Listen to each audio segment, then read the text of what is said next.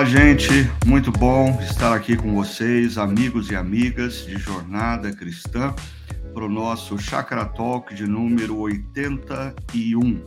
Bom, o Chakra Talk é um espaço para nós conversarmos sobre eh, as reflexões que são feitas no contexto da comunidade Chakra Primavera e nós procuramos aprofundar um pouco mais algumas questões, mas principalmente é, conversarmos sobre como aplicá-las na nossa vida e na nossa jornada cristã, porque nós cremos que um dos grandes problemas que o cristianismo vive na atualidade não é a ausência de informação.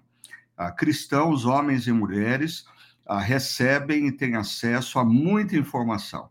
O que nos falta ah, no cristianismo atual é a obediência, é a aplicação dos princípios e valores cristãos nas nossas vidas, nas nossas caminhadas. Então, só para uh, chamar eh, a atenção de vocês para o viés uh, desse podcast, não é um podcast para grandes discussões ideológicas ou teológicas, não, esse é um podcast para motivá-lo a pensar na aplicabilidade da palavra de Deus na sua vida e a desafiá-lo à obediência ao Senhor Jesus. Muito bom ter alguns aqui uh, nos acompanhando nessa manhã. Normalmente uh, o podcast é ouvido pelas pessoas ao longo da semana, no momento que melhor convém, mas eu estou vendo aqui a Gabriela Souza está com a gente, a Cláudia está com a gente, o Ricardo Augusto, a Ellen, a Adriana,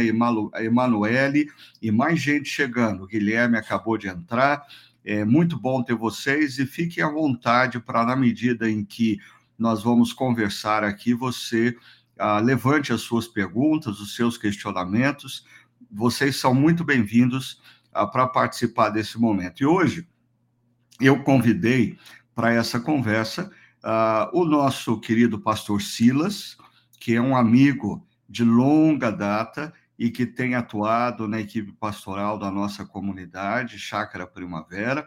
Pastor Silas, assim como eu, tem aí é, 35 anos de caminhada pastoral, ah, já é, ouviu muitas histórias, já participou de muitas crises, e é muito bom tê-lo ah, nessa conversa hoje é, no nosso Chakra Talk. Seja bem-vindo, viu, pastor? Bom dia, Ricardo. Bom dia a todos os ouvintes aqui do nosso programa. Prazer estar com vocês aqui para compartilhar um pouquinho dessa caminhada, essa experiência lidando com essa questão do perdão. Legal. E também é, eu convidei para estar com a gente aqui o Tiago, pastor Tiago, também da nossa equipe pastoral. Ah, chegou esse ano, no ano de 2021, vivendo aí os últimos meses dessa crise gerada pela pandemia no contexto da nossa comunidade. É muito bom ter você aqui com a gente também, Tiago. Seja bem-vindo, viu? Ricardo, é uma alegria estar com vocês e eu estou aqui para aprender com você e com o Silas, eu tenho um terço do ministério de vocês. Não, a gente está aqui para aprender Fica junto, lá. certamente. Né? E eu acho que a, a temática do nosso podcast hoje é, assim como foi a temática da nossa reflexão no último domingo, é, na, na nossa série essencial, invisível aos olhos, a, a, a, o nosso tema ele é altamente desafiador, né? Nós vamos falar sobre o exercício do perdão. É, eu queria só fazer assim uma rápida recapitulação do que nós fizemos na reflexão de domingo. É, eu comecei a compartilhar ah, dizendo que esse era um tema que não era difícil só para as pessoas, mas era difícil também para mim. Eu contei um pouco do meu momento ah, e como eu tenho compreendido é, o que tem acontecido na minha vida e na minha caminhada nos últimos três anos. Aí eu fiz uma rápida é, revisão uh, do que Jesus passa no Evangelho de Lucas para mostrar para as pessoas e para mim também que Jesus, ao longo da sua trajetória terrena, foi alvo de decepções, de traições, de ofensas, de armadilhas, assim constantemente e não apenas dos seus inimigos, mas também até mesmo dos seus amigos, discípulos. E diante de tudo isso, ah, Jesus em Lucas 6 nos diz que nós devemos amar os nossos inimigos, nós devemos orar por aqueles que nos fazem mal e nós devemos é, responder a eles com misericórdia, assim como o nosso Pai. Nosso Pai exerce misericórdia para conosco. Aí nós fomos para Lucas 15, no centro, no coração do Evangelho de Lucas, contando a história de um pai, um pai misericordioso, com seus dois filhos, nada misericordiosos, com seus dois filhos sempre prontos a ferir, a ofender, a romper. Né? Aqueles dois filhos, eles em momento nenhum levavam em consideração o coração do pai. Eles só pensavam única e exclusivamente no que eles queriam. E aí nós vimos que é interessante o gap nas histórias, quando nós olhamos para o pai e para o irmão mais velho, existe um gap de anos que nós não temos informação. Mas a maneira como o pai responde, a maneira como o filho mais velho responde à volta do irmão mais novo, ah, está grandemente associada às escolhas de coração que foram feitas ao longo desses anos. Então, é uma das conclusões que a gente tira da reflexão do último domingo é que ah, muitas vezes, principalmente quando nós estamos diante de ofensas, de situações mais complexas, de feridas emocionais mais profundas, é, o perdão é um processo, é um processo que tem início numa decisão, a decisão de cancelar a dívida. E que por mais absurda que isso possa parecer para alguém ofendido, porque quem é ofendido acha que tem que ser restituído e passa a vida cobrando justiça, mas isso muitas vezes gera o aprisionamento não do ofensor, mas do ofendido, que passa a vida amarrado ao que aconteceu, às vezes anos e anos, décadas atrás. Por isso, tomar a decisão de cancelar a dívida e fechar o caso antes de ser um benefício para o ofensor, às vezes o ofensor nem sabe que você cancelou a dívida dele e encerrou o caso, mas antes de um benefício para o ofensor, é um grande benefício para o próprio ofendido, para libertá-lo do passado ah, e ele poder construir o futuro. Agora, tudo isso deixando claro, é, o processo de perdão, em alguns casos, ah, ele tem altos e baixos. Tem momentos em que você diz assim: eu acho que eu consegui superar, eu acho que eu consegui perdoar. Ah, o que aconteceu no passado não interfere mais na minha vida. Aí, ah, numa conversa, numa situação, algo vem à sua memória e você tem uma recaída. E aí, nesse momento, você não pode dar espaço para amargura, não pode dar espaço para reconstrução é, do caso, você tem que lembrar o seu próprio coração, opa, acerca dessa questão, eu já decidi cancelar a dívida e eu já decidi encerrar o caso. E aí, ah, retomar o processo. Bom, fiz a recapitulação e eu queria, é, antes da gente passar para as perguntas, é, perguntar para o pastor Tiago e depois para o pastor Silas, é, de tudo isso que a gente conversou na última reflexão, é, o que, que vocês ah, gostariam de acrescentar isso? Ah, o que, que vocês, escutando a reflexão, é, diriam acerca ah, de alguns pontos que vocês consideram importantes? Ah, pastor Tiago e depois o pastor Silas, fique à vontade. Ricardo, eu diria, eu, eu destacaria uma, uma fala sua que você deu bastante ênfase de que é, amar e até perdoar não é um sentimento, não, não depende de um, de um sentimento nosso, mas depende de uma atitude. Então, nós precisamos é, tomar atitude em direção às pessoas que precisam ser perdoadas. E eu gostei muito daquele caminho que você apresentou para nós, né? ter o pai como referência, a orar barra abençoar aqueles que nos fazem mal e fazer o bem para eles. Eu acho que é um caminho muito pavimentado, a, não é fácil, mas é um caminho muito pavimentado e seguro para nós conseguirmos avançar com relação ao perdão.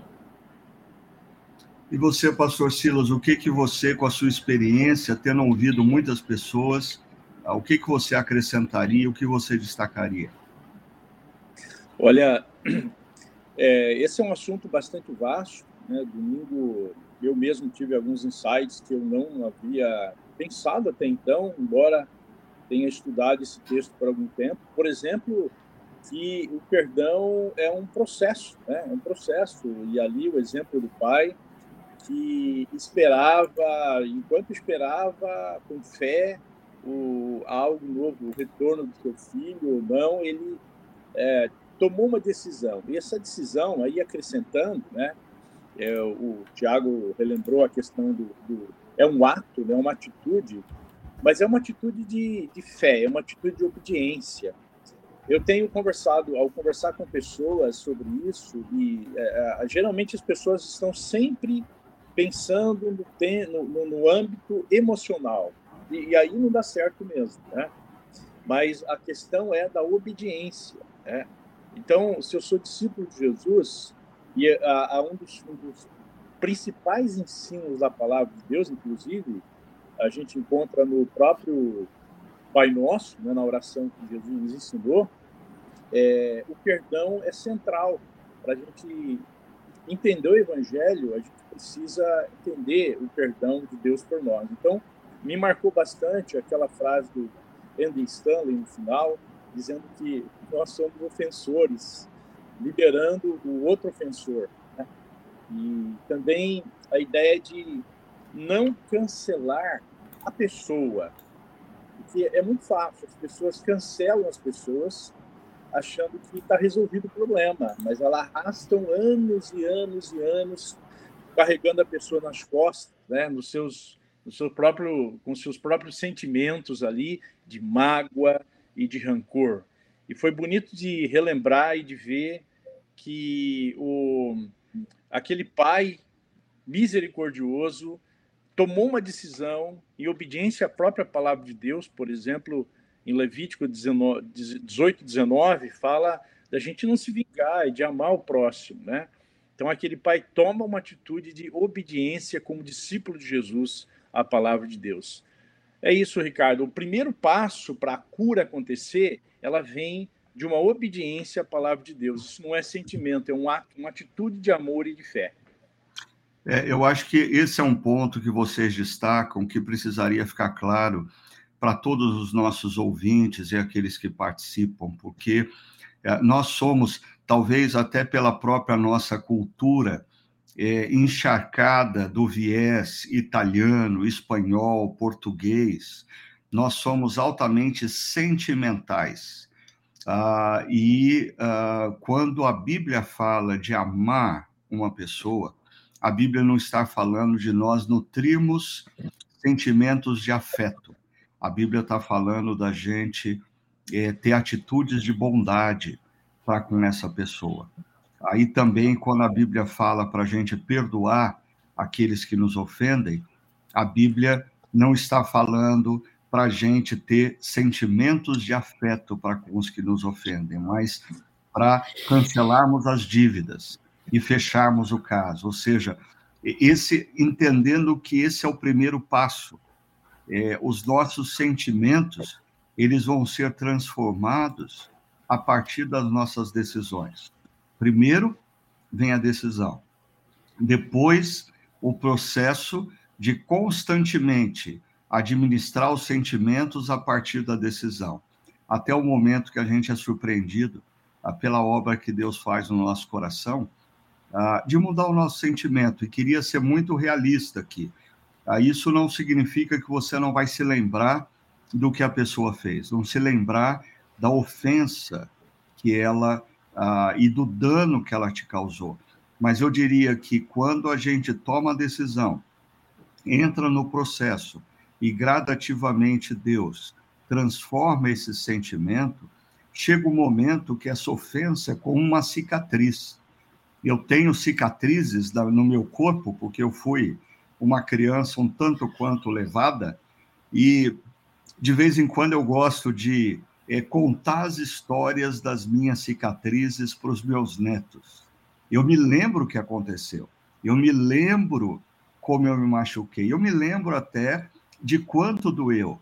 Mas o importante é que hoje não dói mais. Aquela cicatriz não gera em mim ah, nenhum sentimento e não tem influência sobre o meu presente. Agora, eu queria trazer para vocês aqui uma questão complicada que a Emanuele levantou e eu imaginei que ela ia surgir uh, de fato, que diz respeito aos salmos precatórios. Porque quando nós ouvimos ou lemos os salmos, eu não sei quantos dos nossos ouvintes já perceberam, mas tem salmos complicados, que o salmista diz: Deus, pisa na cabeça dos meus inimigos, Deus, destrói os meus inimigos. Tem um salmo que o salmista diz: Deus, quebra os dentes deles. Então, como nós podemos ver as palavras de Jesus é, tendo uh, no livro de Salmos, salmos precatórios? É, que tal a gente começar pelo nosso biblista, o pastor Tiago? Por que, que será que eu sabia que ia vir para mim essa pergunta?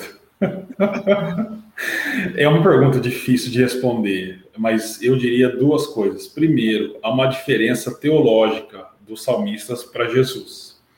É, quando Jesus fala, a gente já está na nova aliança, e a nova aliança é resultado de uma mudança de coração. Os profetas Jeremias e Ezequiel falaram sobre isso. Deus prometeu que ah, trocaria o coração de carne, uma referência às tábuas da lei, por um coração de carne, em referência a é, um coração de pedra, né, com relação às tábuas da lei, e um coração de carne com relação com referência ao Espírito, ou seja, na nova aliança, todos aqueles que creem em Cristo têm o Espírito. E isso os capacita a avançar nessa questão do perdão. Essa é a primeira. A outra diferença que eu diria é que quando a gente olha para os Salmos, a gente está tá olhando para um, um, um contexto social diferente, né? E como é que eu explico isso? Eu explico isso com um exemplo. Uma mulher que é, que é agredida pelo seu marido, ela, ela, ela não deve é, a, apenas tentar perdoar, porque ele cometeu um crime. Ela deve é, denunciar isso para a polícia. Né? E a polícia deve fazer o que a justiça dos homens prevê nesse caso. Mas o que eu entendo é que o que você pregou domingo, Ricardo, a mensagem que você trouxe para nós, ela não está nesse âmbito social, porque socialmente, se a ofensa é um crime, ela será punida de uma forma ou de outra. Mas o que você citou, eu entendi, é que nós queremos que Deus faça algo contra a pessoa, que Deus puna a pessoa, que Deus retribua o mal que ela fez para a gente. Ah, e ah, isso não tem condição de acontecer. Então, eu diria que essas duas diferenças precisam ser levadas em conta. Essa diferença teológica, digamos assim, do Antigo para o Novo Testamento, e essa questão de que o perdão ali é, uma, é algo relacionado ao nosso sentimento pela pessoa. Né? Legal. Deixa eu ouvir o que o pastor Silas quer dizer a respeito, porque eu também tenho uh, uh, uns achismos sobre o tema. Joia, gente. Então, uh, primeiro, o Tiago coloca que uh, nós temos que ler a Bíblia. Eu vou falar do, com as minhas palavras aqui, né? Eu vou ler a Bíblia toda é, a partir da ótica ou da, do prisma, dos óculos da cruz. E a Bíblia explica a própria Bíblia. Aquilo que eu não entendi muito bem, eu vou entender no todo. Né? E o próprio Jesus diz para a gente não pagar o mal com o mal. Jesus nos ensinou a, a fazer uma leitura a respeito da lei. Então, essa é a primeira parte. A segunda parte, eu vou entrar na minha experiência pastoral, no, de aconselhamento e tudo mais. A, a, os salmos são orações, são orações do povo de Deus no Antigo Testamento. Então, quando o salmista diz até quando, Senhor, ele, ele confronta Deus, ele pergunta até quando vai continuar o sofrimento dele, ou quando ele faz uma oração precatória, e eu, eu vou para a questão pastoral. É, é importante você não jogar debaixo do tapete o que você está sentindo. Agora vamos entrar na questão do sentimento, que é o processo da cura. Por algumas vezes, a gente vai ter que orar dizendo: Senhor, eu tenho raiva dessa pessoa. Você está falando com Deus, você está falando com a pessoa certa, ah, ou você pode até conversar com um conselheiro fazendo isso. O que você não pode é deixar que esse sentimento de amargura, de raiva, ele seja camuflado. Porque o que geralmente acontece é que as pessoas dizem, mas pastor, eu perdoei tal pessoa. E uma capa de piedade ali, porque é feio não perdoar, né? Ah, no, no, fundo, no fundo, a pessoa não perdoou. O Ricardo falou isso também domingo, sobre é, como a gente usa é, é, expressões assim piedosas para a gente camuflar a, o que a gente não perdoou e a gente quer uma vingança, né? Uhum. Ah, então, é, terminando aqui a minha, minha pequena fala, que é quando ah, os, os, salmos nos ensinam a orar. Se você está com raiva, ore. Né? Se está sentindo medo, ore. Fale com Deus o que você está sentindo, porque você já tomou a atitude do, do, do, de perdoar a pessoa, mas é um longo caminho que você que vai vir à tona. O Ricardo falou bem da questão da, da, da cicatriz, né? Quanto maior a dor do machucado, da ferida, o processo é maior. Quanto mais próxima a pessoa de você, de você a dor é, é mais profunda. Então, tem que ter paciência, mas os salmos imprecatórios me ensinam a falar com Deus o que eu estou sentindo. Uhum. E interpretar tudo isso à luz da cruz, da sombra da cruz, como disse o Andy Stanley. É, é, é, muito legal ouvir o que o pastor Silas acabou de falar sobre os salmos, né? Porque nós temos uma tendência hoje em dia de ler a Bíblia e procurar constantemente na Bíblia é, verdades teológicas. Ah, e, e, e, a Bíblia, é, ela, ela não é escrita para ser um compêndio de teologia. Através da Bíblia, a gente conhece quem é Deus ah, e o que ele deseja, mas ah, o, o, os Salmos, como o pastor Silas disse, é um livro de orações. E aí, na medida que o pastor Silas colocava aí essa necessidade da gente colocar diante de Deus o que a gente está sentindo, eu lembrei de uma fala do Dr. James Houston, ah, que foi durante muitos anos diretor do Regent College em Vancouver, um homem altamente sábio. Ele dizia assim que a, a parte do excesso de trabalho dos nossos terapeutas contemporâneos ah, diz respeito ao fato de que as pessoas desaprenderam a orar. Ou seja, as pessoas desaprenderam entrar na presença de Deus e colocar diante de Deus o que elas estão sentindo. É, porque é até interessante, às vezes a gente cai no erro de achar que Deus não sabe o que uh, vai no nosso coração. Então não adianta você chegar na presença de Deus para orar e fazer de conta que você não está sentindo. O salmista coloca o sentimento dele. Assim, quebra o dente desse sujeito, que tudo dê mal na vida dele. Agora, é interessante que se a gente lê o salmo como um todo, a gente vai perceber que os próprios salmos, eles são colocados numa posição litúrgica dentro do livro, aonde acontecem ciclos aonde o salmista extravasa o seu sentimento e gradativamente ele relembra quem é Deus e ele entrega a sua causa a Deus. Ou seja, mais uma vez, a gente não pode pegar versos do salmo uh, uh, e querer interpretar fora do contexto. E eu queria só fechar aqui minha, minha fala, lembrando de um texto que eu citei na reflexão, mas nós não lemos, de Romanos capítulo 12, que é bem isso que o pastor Tiago e o pastor Silas é, pontuaram.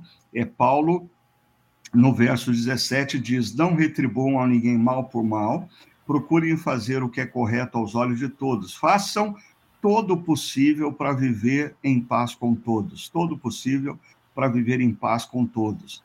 Amados, nunca procurem vingar-se, foi o pastor Tiago que citou isso aí, mas deixem com Deus a ira, pois está escrito: a minha vingança eu retribuirei, diz o Senhor. Aí Paulo completa dizendo: ao contrário, se o seu inimigo tiver fome, dá-lhe de comer, se tiver sede, dá-lhe de beber.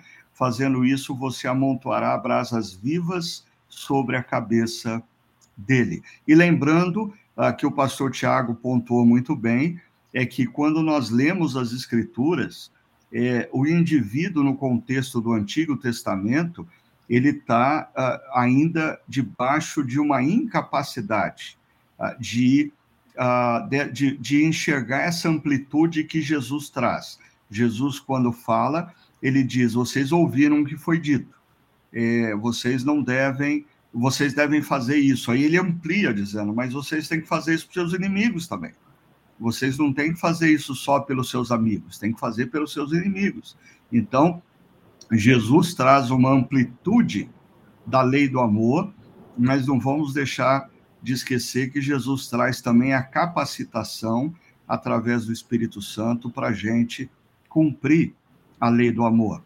Mas eu queria trazer um outro ponto complicado aqui para vocês. Hoje só tem ponto complicado.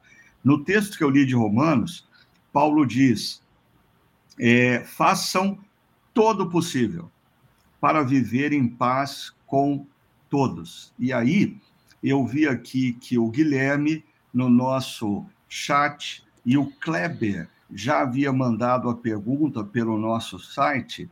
Uh, ambos têm perguntas é, relacionadas a como fazer quando eu convivo com uma pessoa que constantemente fere?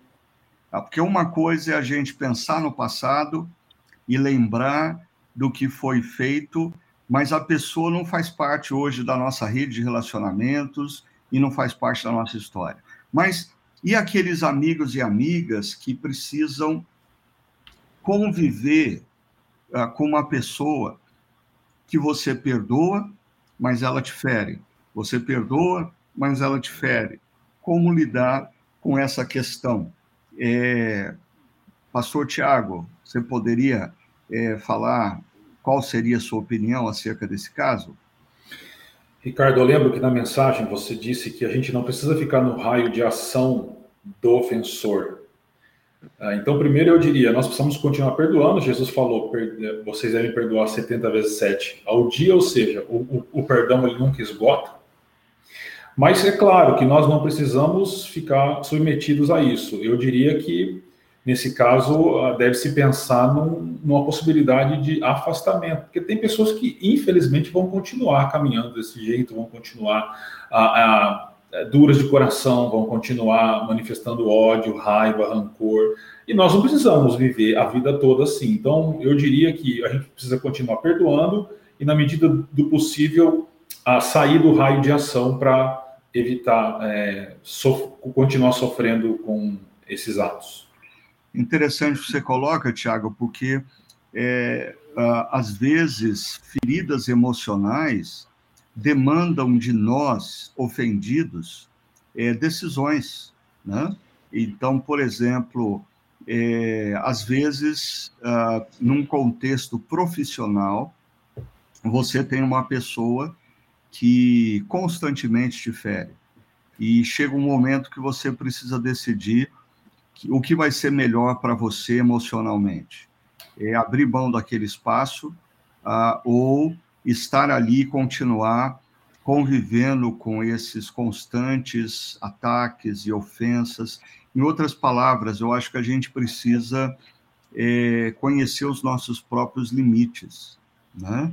Ah, e diante do que foi falado pelo pastor Tiago, eu também me lembrei que assim uma coisa é num casamento quando nós temos um cônjuge insensível que constantemente nos fere.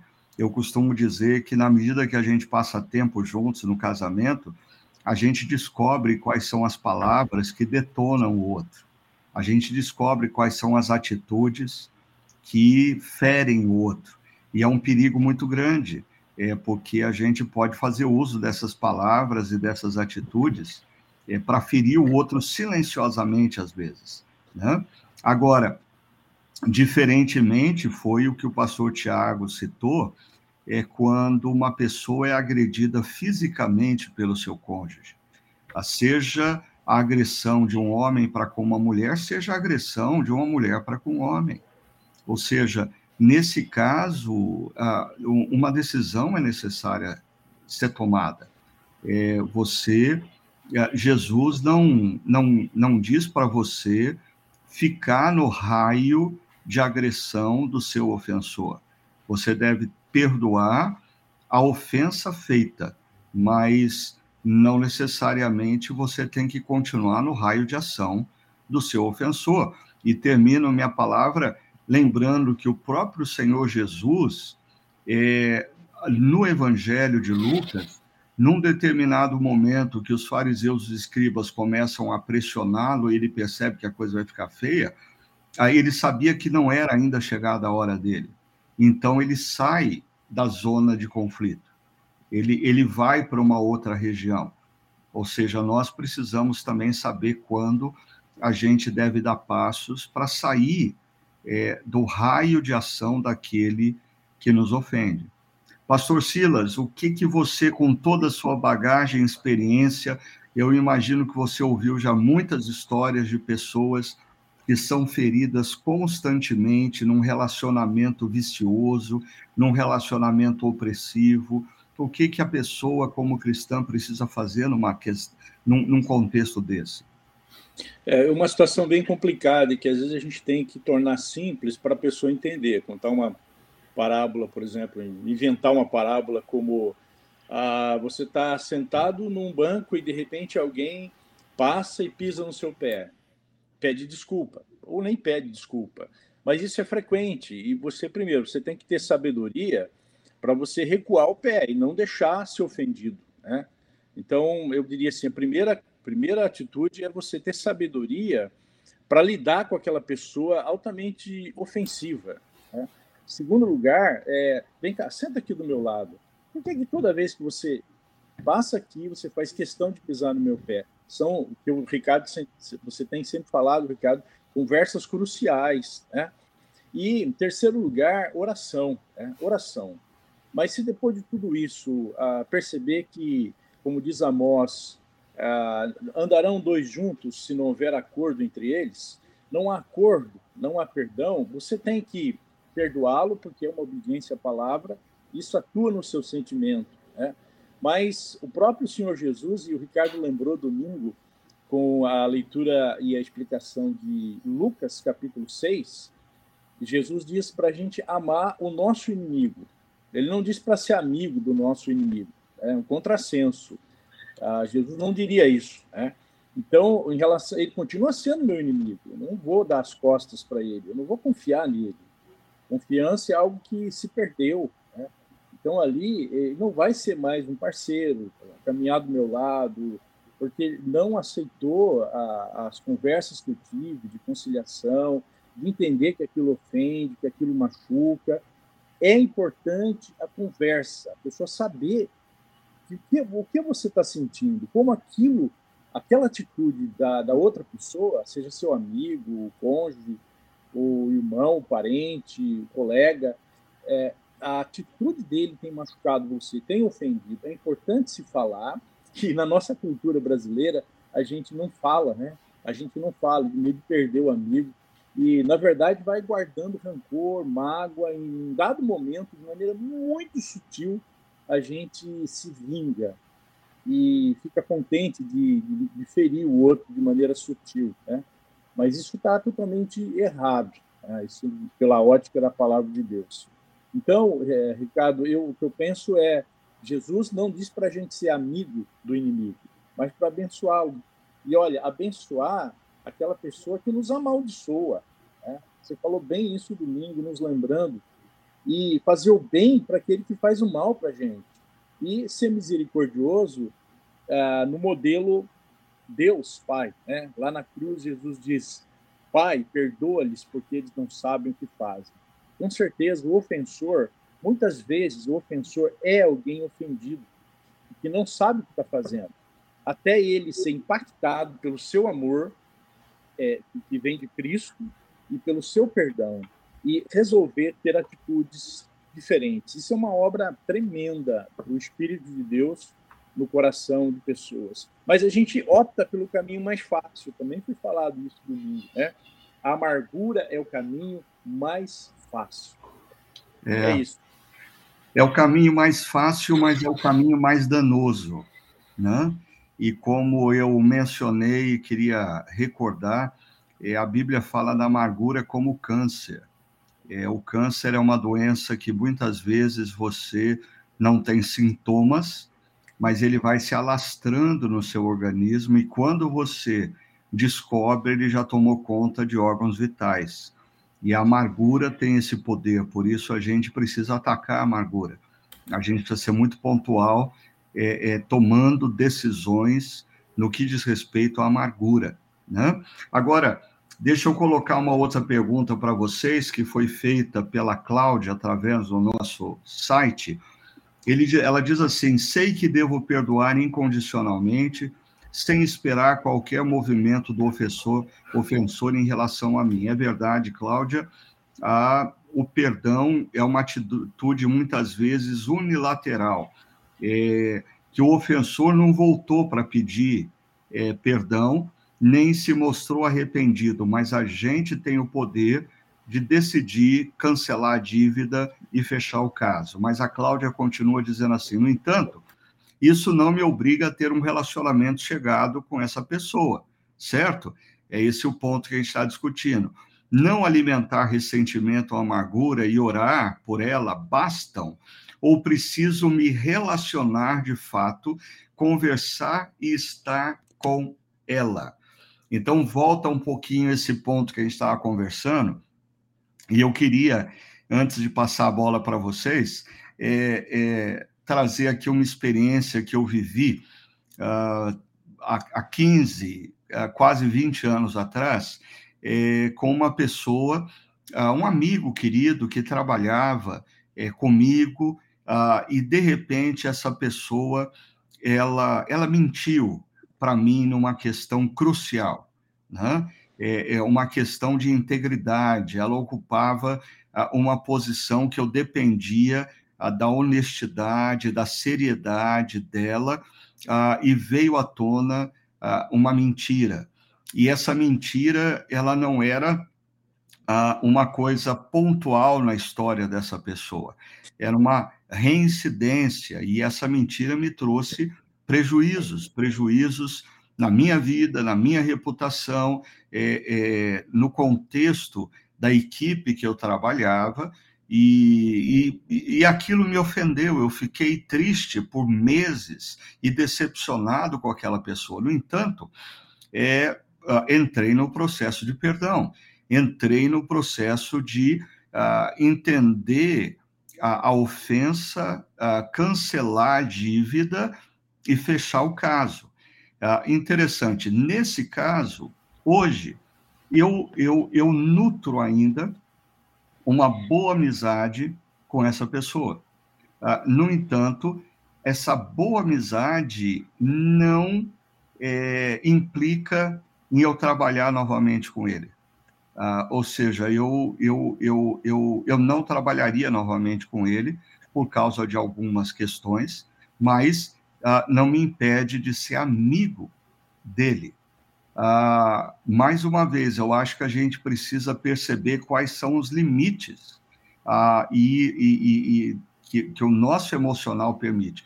Por outro lado, a Cláudia coloca aqui, aí eu quero devolver a palavra para o pastor Tiago e o pastor Silas. Ela diz: é, não alimentar a amargura e orar pela pessoa que ofendeu basta, ou eu preciso me relacionar com a pessoa?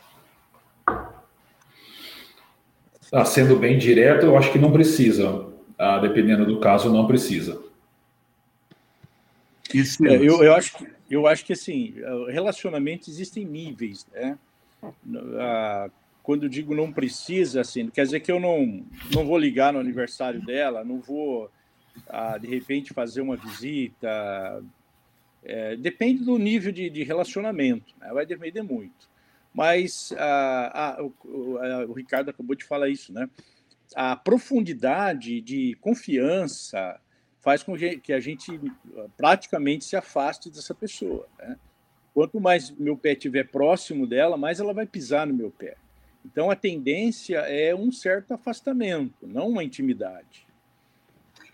E, e aí eu, eu aproveito a pergunta do Livan, aí ele traz ah, como pensam quando o perdão, decisão é feito, porém a relação parece inviabilizada. Por exemplo, uma questão moral da outra parte. Acho que é um pouco disso que eu citei no exemplo, né?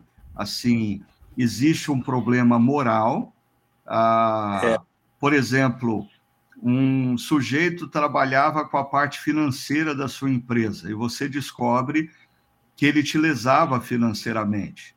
É, e aí, quando isso vem à tona, ah, você pode perdoá-lo e talvez depois de algum tempo você pode até ter uma relação de amizade com ele, mas não necessariamente você quer tê-lo como tesoureiro da sua nova empresa. Vocês concordam comigo que, que, que é, é, é, é uma boa ponderação? Embora eu acho que se pensar, por exemplo, no casamento, eu já tive experiência de lidar com é, casais que experimentaram o adultério, né? E o, processo de, de, de, restauração daquilo que se quebrou da aliança foi longo, foi uhum. dolorido. Lembro até de um caso que o marido dormiu na sala por um ano. Uh, e ele vinha reclamar para mim. Eu falei: Olha, você, você errou, você errou. Agora você caminha o processo do perdão. Uhum. E uma das coisas que, que é, alguém perguntou aqui é quando a pessoa não se sente perdoada. A gente trabalha muito isso, pessoa no, no aconselhamento pastoral, de pessoas que não se sentem perdoadas. Ah, apesar de saber que Deus perdoou, conheci uma pessoa uma vez, trabalhei com uma pessoa no sentido de que ela, ela tinha problemas a, a, de ordem psicológicas, porque ela não se sentia perdoada por Deus. Então, talvez esse é um outro assunto que a gente pode discutir aqui. Né? De, deixa eu colocar esse assunto muito importante aqui na, na sobre a mesa, mas é, para antes ouvir é, o pastor Tiago sobre essa questão que a gente falou sobre é, causas morais, né? Eu citei o exemplo é, de um amigo que era é, diretor financeiro da sua empresa e falhou, ah, o Silas citou um outro exemplo muito comum. Um cônjuge traiu, é, adulterou, mentiu. Né? Como lidar com situações como essa?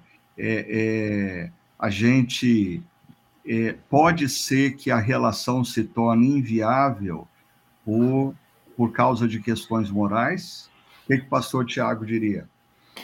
É, eu, eu acredito que pode, mas como o Livan coloca na, na pergunta, essas situações parecem inviáveis. Então, acho que a gente precisa ponderar bem nessa inviabilidade ou não dessas é, relações, porque como nós somos cristãos e acreditamos no perdão de Deus, o perdão é algo muito transformador uhum. e tem um poder restaurador. Então nós precisamos pontuar muito bem e pensar muito bem se realmente tal situação é, é inviável ou não. Às vezes é a princípio, mas se a gente começar com aqueles passos de oração, de fazer o bem, de ter o Pai como referência, essa inviabilidade ah, cai por terra. E eu estava lembrando de um, de, um, de um caso de uma membro da, da chácara que ela foi, ela foi abandonada emocionalmente pelo pai, o pai teve outra família, ela descobriu uma outra irmã depois já com mais idade e tudo, e o pai está precisando de cuidados agora.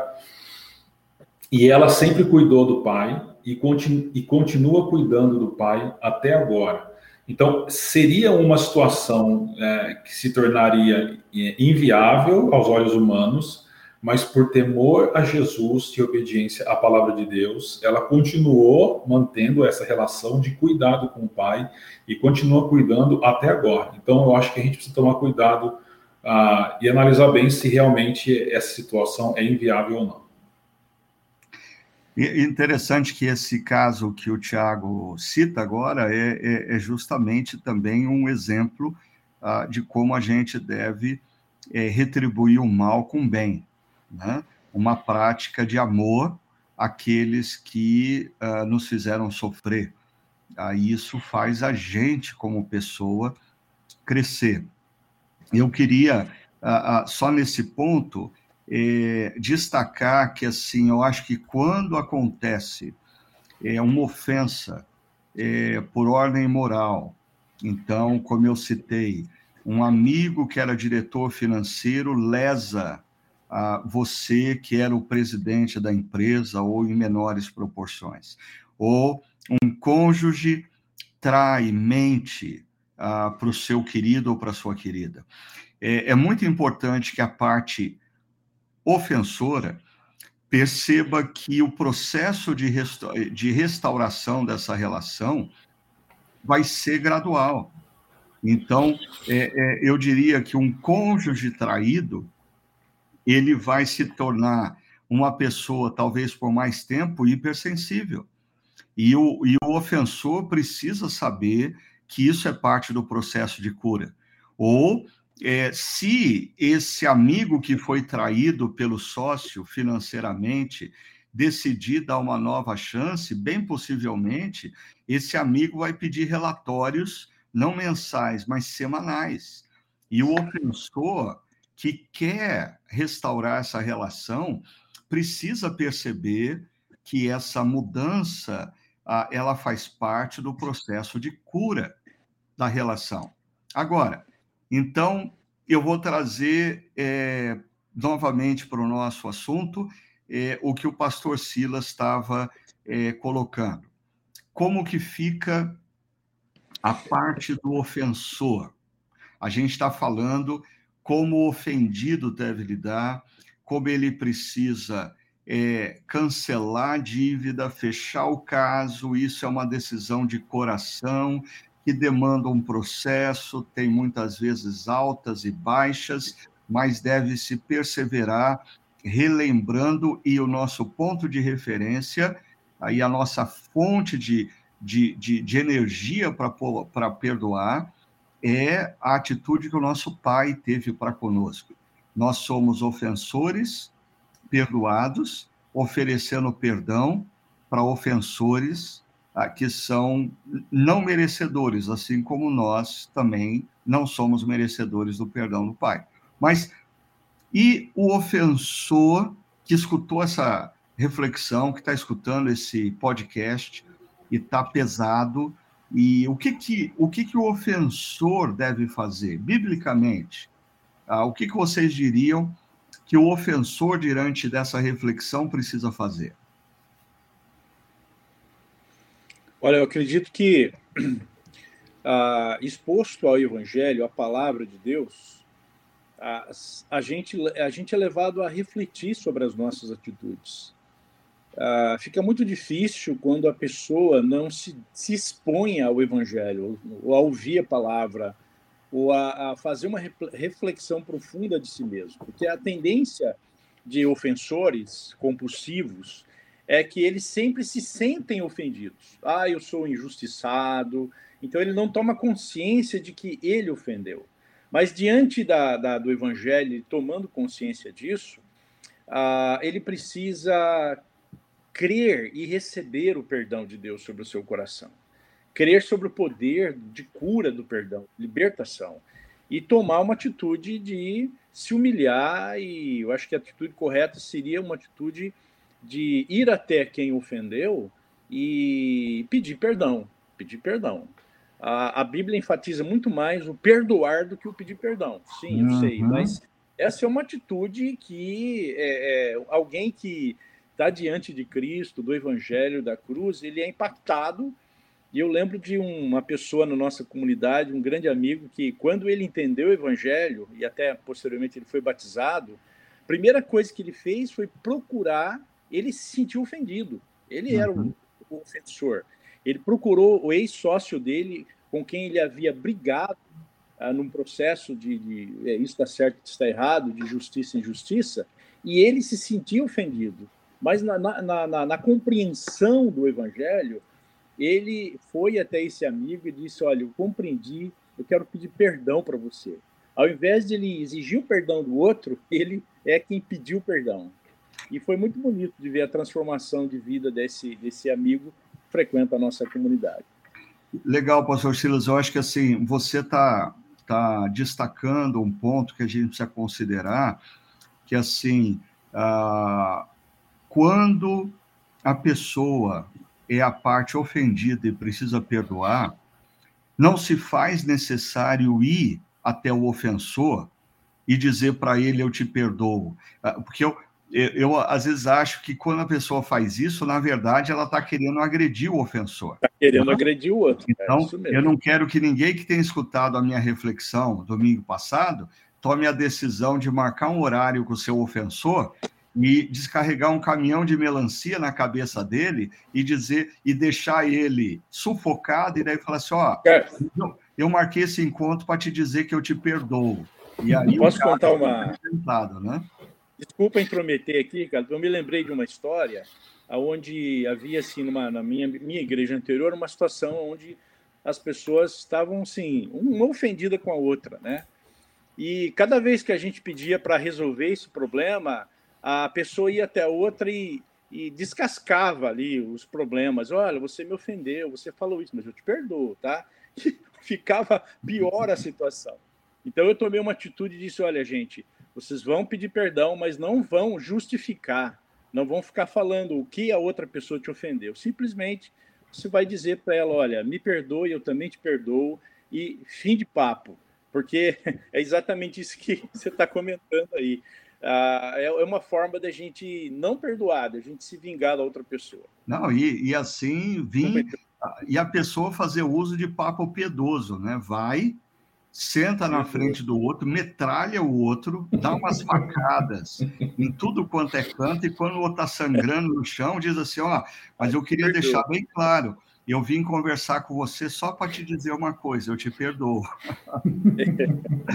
Agora, ou, ou se não, outro. É, é, o, o que eu ia destacar para a gente não perder o foco aqui é que, assim, quando nós somos ofendidos, é, o, o processo de perdão ele é unilateral e ele é incondicional.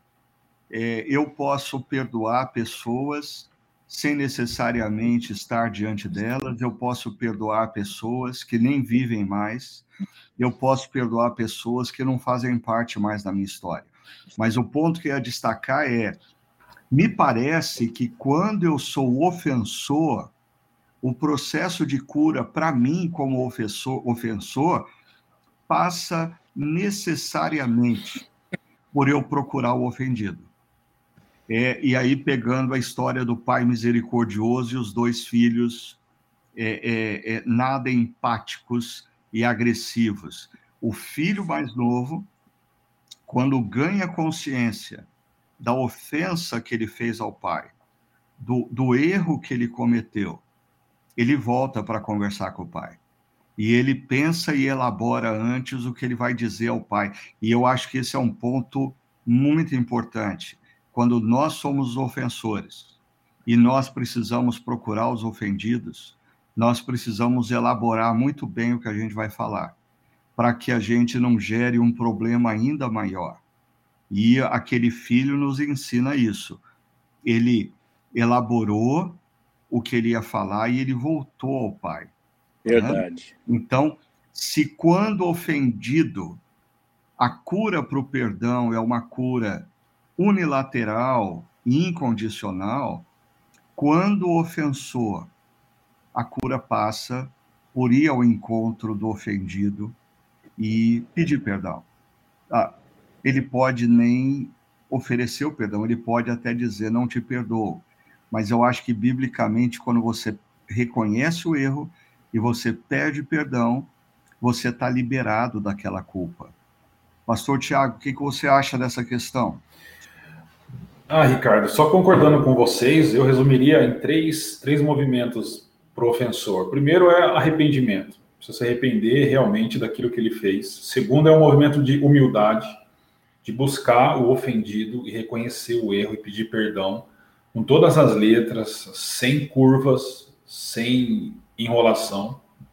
E o terceiro, que eu acho que é muito importante também, e talvez a pergunta da Williara tem uma relação com isso, nós precisamos acreditar, é, crer mais no que a palavra de Deus diz do que em nossos sentimentos, porque a palavra de Deus diz que nós somos perdoados pelo Pai, por Deus. E nós somos perdoados também quando nós confessamos os nossos pecados.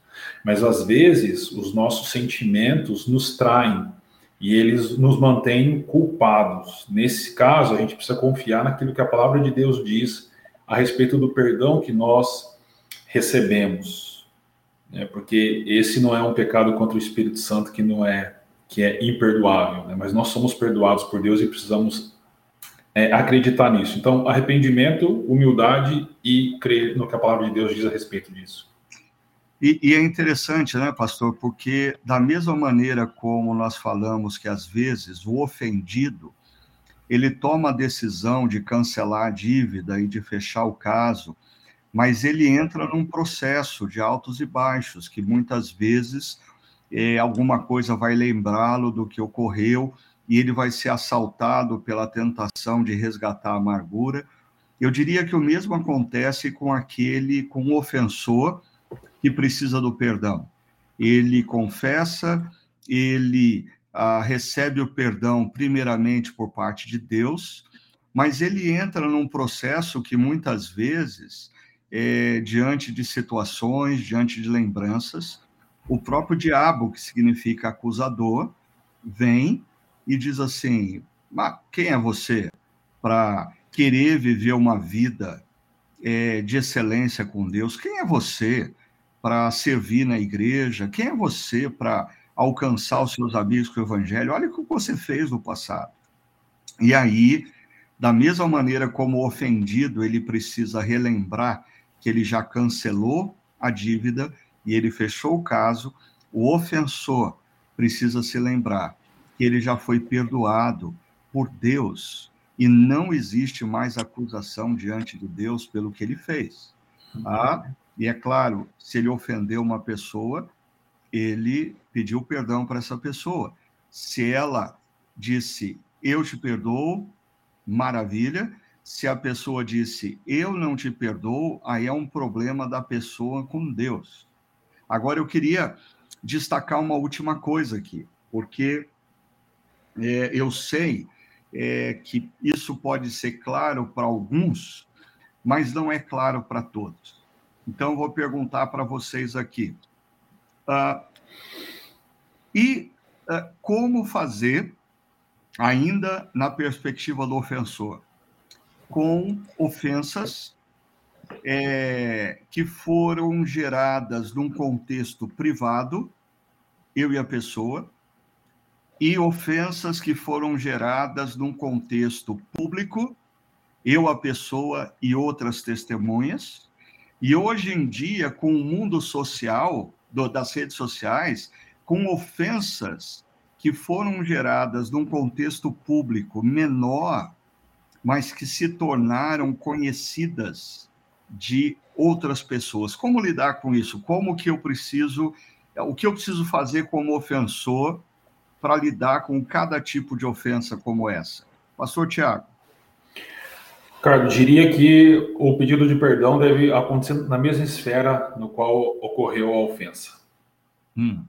Ou seja, se a ofensa foi privada, só entre as duas pessoas, o pedido de perdão entre as duas pessoas privadamente é suficiente, mas se ela foi pública, é necessário uma manifestação também pública para que esse perdão seja é, estabelecido.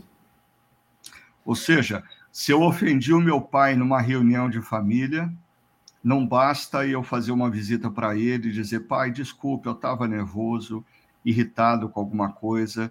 É, na verdade, o ideal seria eu é, convocar uma outra reunião da família e, no contexto é, de um almoço de família, eu levantar e dizer: vocês estão lembrados do que eu fiz? Eu errei. Eu errei.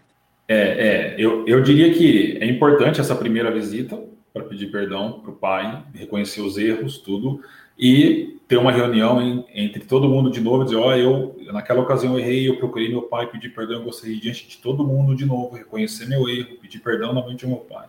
É importante isso. E ofensas nas redes sociais? Mas, é, um, isso é um balai de gato, né, Ricardo, nas redes sociais. Mas ah, eu acho que eu usaria a mesma dinâmica. Ah, nas redes sociais também é necessário uma manifestação de pedido de perdão lá. Uhum. Numa dessas minhas devocionais, eu não lembro agora como, nem o nome dos personagens, mas a ideia é que um jornalista uh, inglês uh, ofendeu uma pessoa pública uh, no jornal.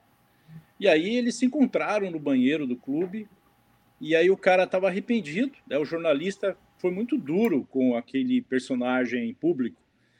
E lá ele, no banheiro, ele pede perdão. Fala, me perdoe por ter sido tão duro e ter ofendido no jornal. O, o, o, cara olhou para ele, o homem público olhou para ele e disse: Olha, eu preferia que você tivesse me ofendido no banheiro e tivesse pedido perdão no jornal. é, então eu acho que às vezes é isso, a pessoa na, na frente de todo mundo a, nos ofende, ela tem que pedir perdão em público. É, é.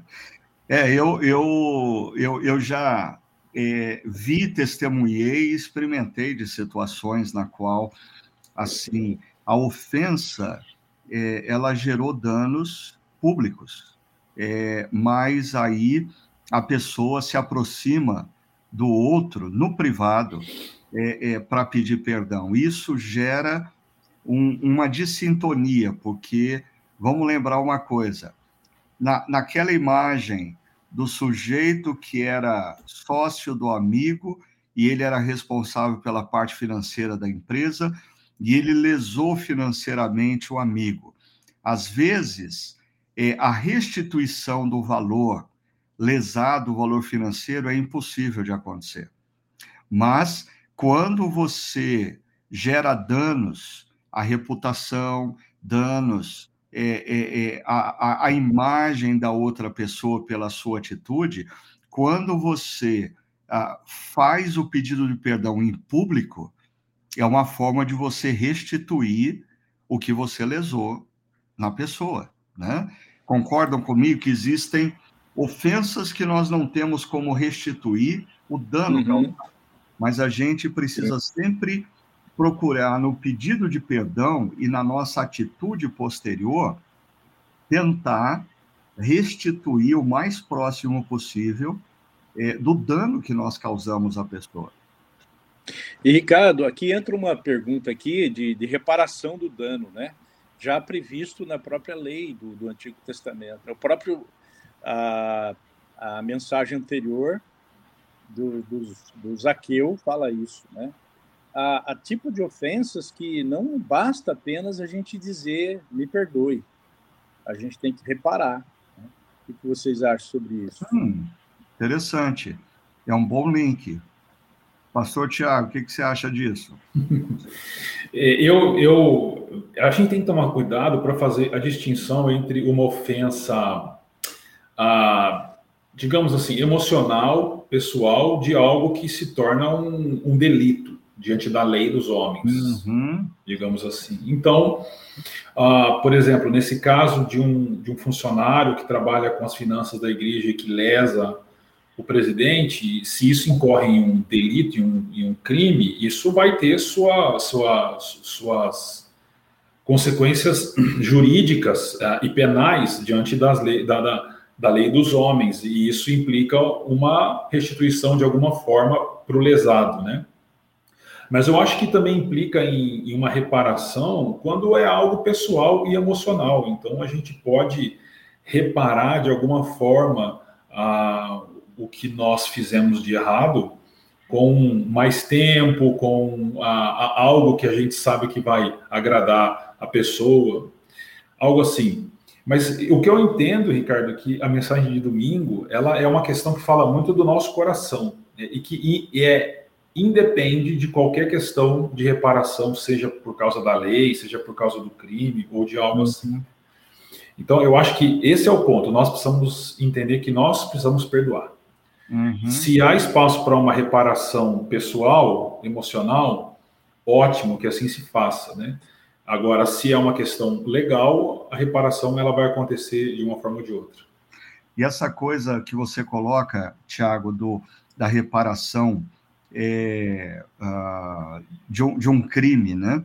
É, me faz lembrar de um livro muito antigo uh, que contava a história de um indivíduo que eh, matou uma outra pessoa nos Estados Unidos e ele uh, foi condenado à morte. E, inclusive, a família uh, de quem. Ele se converte na prisão, consequentemente, ele é perdoado por Deus pelos seus crimes ele recebe o presente da vida eterna com Deus, e a família da pessoa que ele havia matado, por ser evangélica, o perdoa também.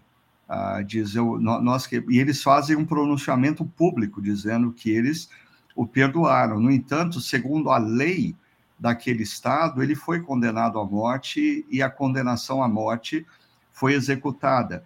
E uma das últimas falas dele uh, para o autor do livro, que é uma espécie de uma entrevista, uh, ele diz: pela lei dos homens eu sou um culpado e eu tenho que pagar pelo meu erro, mas é bom saber que pela lei de Deus eu fui perdoado, não apenas por Deus, mas também pela família que eu lesei.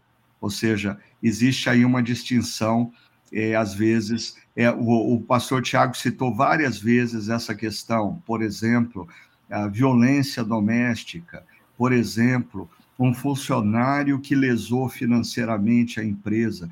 Uma coisa é nós liberarmos a culpa do coração, outra coisa é quando a gente precisa é, é, é entregar é, é, crimes, delitos ah, para o julgamento da justiça, a lei dos homens. Né?